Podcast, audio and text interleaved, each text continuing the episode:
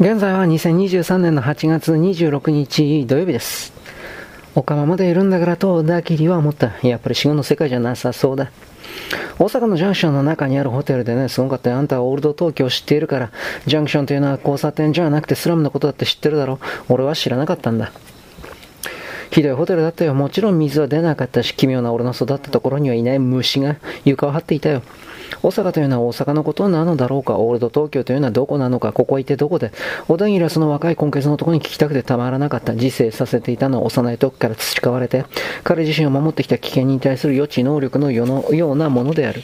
意識が戻ってからずっとあの兵士が影のように現れて影のように去っていった時をピークにして、広場での調査にしてもここの世界はシンプルな原則に支えられているのが肌を通して伝わってきた。ヤクザの組だってもっと複雑だった。金やコネが効くし、分かりにくい序列もあって、システムを覚えるとかなりの融通が利く。だがここは違う。と小田切は直感で判断をしていた。ここのシステムは恐ろしく単純で、その枠の外に出るとすぐに排除されてしまう。つまり簡単に殺されてしまうのだ。更新の途中からずっと感じていた尖った空気のような独特の寒さの正体が少し分かったような気がした。ここがどこかは分からないが死が身近な場所なのは間違いがない。小田切が何も喋らないので若い今月の音が舌打ちをして横を向きしばらく黙った。裸電球に数匹の虫が群がっている。足にギザギザがあって、アリにトンボの羽をつけたような見たことのない虫だった。裸電球の表面にも平気で張り付く。熱に強いのだろう。と小田切は思った。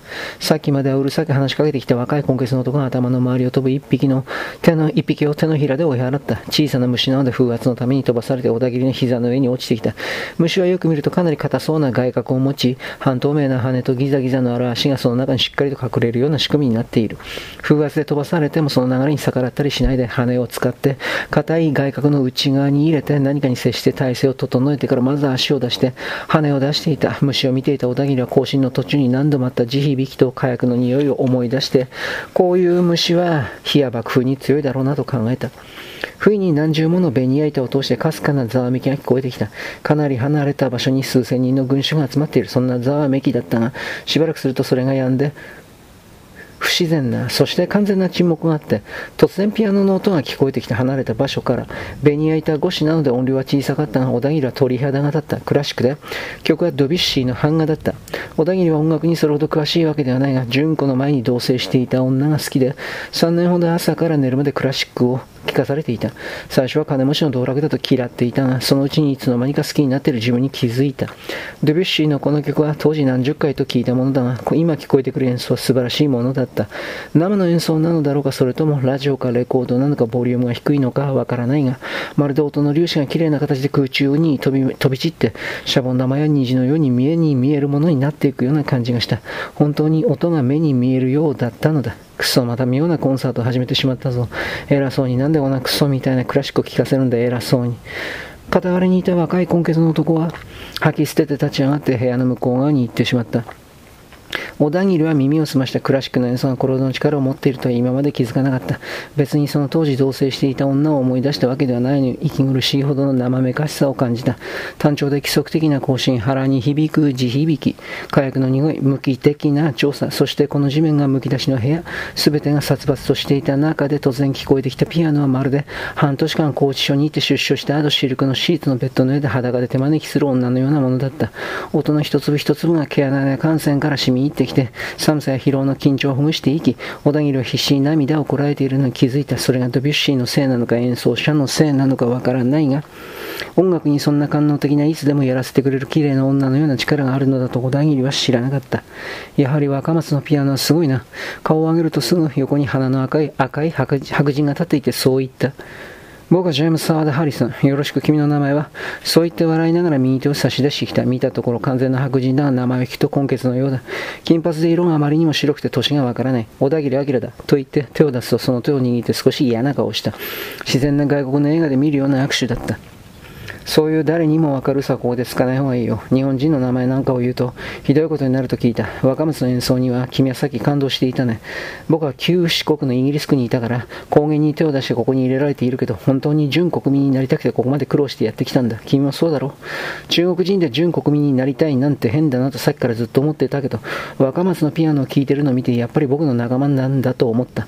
だからね、心から忠告するけど、日本人の名前を使うのはやめた方がいい。それはここでは犯罪なんだ。中国文句でも変人で通っていただろうけど、よく九州から来たよね。本当の名前を言えばいいじゃないか。それはここでは中国人はあまり疲れてないけど、九州から来るんだから本当に心から純国民になりたいっていうことだよね。そうでしょ？小田切は、ああ、そうだとうなずいた。ここはどこでなぜ自分が紛れ込んでしまったのか依然として全くの謎だが、彼らを、話を彼らに合わせてみて情報を得る方がいいと判断したのだ。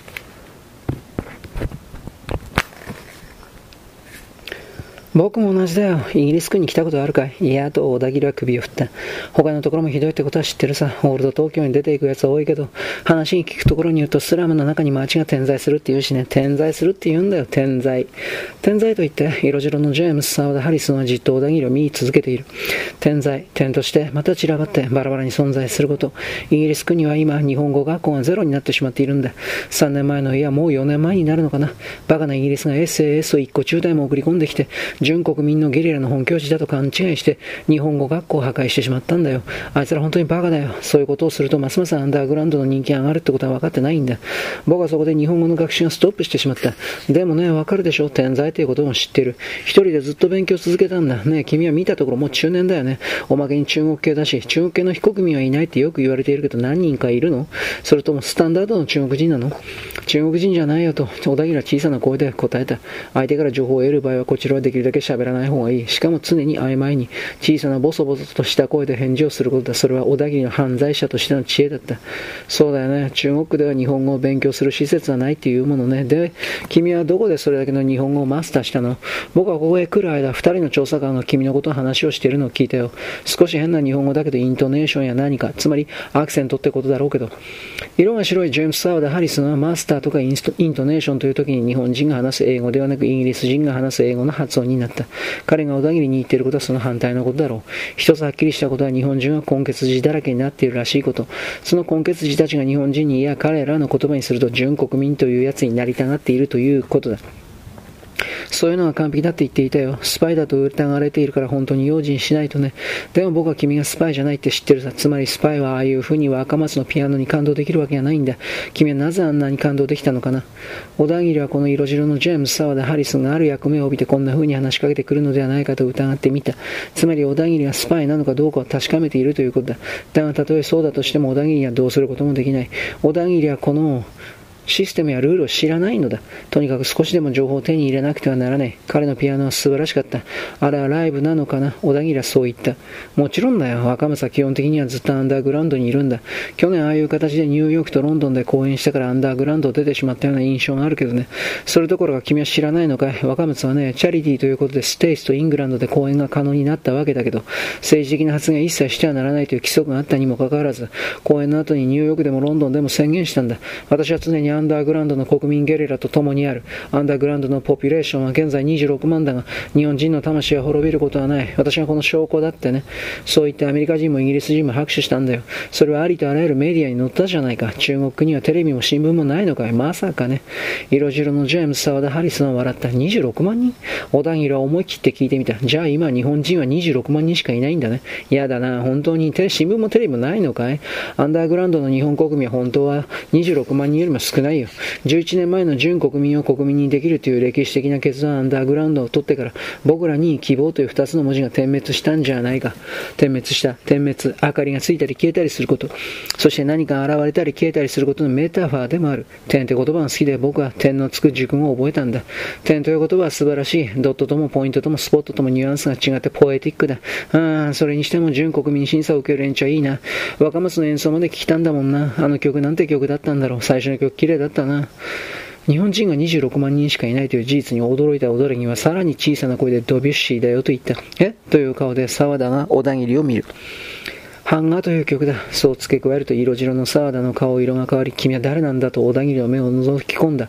なんだって今なんて言った？ドビュッシーだってそれで曲のタイトルは版画だって版画って言ったら何か絵のことだろそんなタイトルなんて変だぞ。そ本当にそんなタイトルの曲があるのかい？沢田は唇の端に泡をつけてひどく興奮していて、小田切は自分が彼に何をしたのかわからず少し慌てて説明した。いや、間違いないよ。あれはドビュッシーだった。それに曲は版画だった。じゃあ今若松が弾いてる曲は何だ？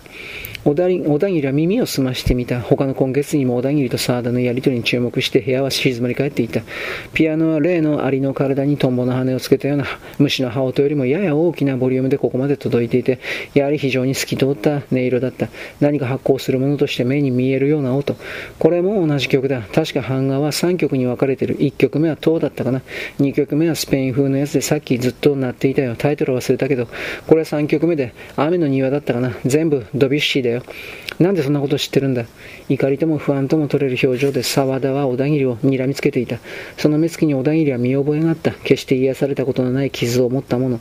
いつも怯えながらこそこそ逃げるように生きてきた者。周りに救いなんか何もなかった者。敵だらけの中で育ってきた者。コンプレックスと憎しみだけで自分を確認している者。つまり少年時代の自分とその仲間たちである。クラシック音楽が象徴する者には敵意しか抱いていなかった。どうしてこいつみたいな色が白くて鼻が高くて金色の髪を持つイギリス系だという根血児が昔の俺と同じような目をしてるんだ。そう思って沢田や他の今月の若者を見ると、初めて気づいたのだが、ひどい格好をしていた。肘に穴の開いたシャツ、ボロボロのセーター、古い重そうな革靴、継ぎはぎだらけのブルゾン、ゴワゴワした布地の履き心地の悪そうなズボン、靴下を履いていないものもいるし、カバンやリュックもまるでじいさんの時代から使っているような使い古されたものだった。こいつらは後小田切は思った。この俺がイメージできないようなひどい環境からここにやってきているんだ。そういえば俺もあの女には随分理由なく腹を立てた。純子の前に3年間付き合ったあの女、名前は何て言ったかな？確か良子とかそういう感じだった。世田谷のお嬢さんで物心ついた時からブラームスを聞いて育ったと言っていた。俺はそういうことに対して怒りを覚えて、その後クラシックが好きになってしまった時にそういう音楽を小さい頃から自分のものにしてきた人種に対して恐れのようなものを持ったもんだ。両子とかそういう名前の女がただの競泳でクラシックを聴いていたのだったらそんなことは感じなかっただろう。他のことは全てにルーズで小田切の金と性的なテクニックが目的で一緒に住んで、絶えず別にも男を作ってプラチナのソーシングだけが生きがいみたいな女だったが、彼女が聴く音楽だけは本物だった。君は本当に何者なんだ。沢田は睨みつけるのをややめて恐れを示す愛想笑いを浮かべていった。考えてみれば喋り方も本当に準国民かいや国民みたいな感じもする。まさかスパイ監視官じゃないだろうな。スパイ監視官という言葉で部屋にいた他の5人もぎくりとした顔になった。ここまで終了。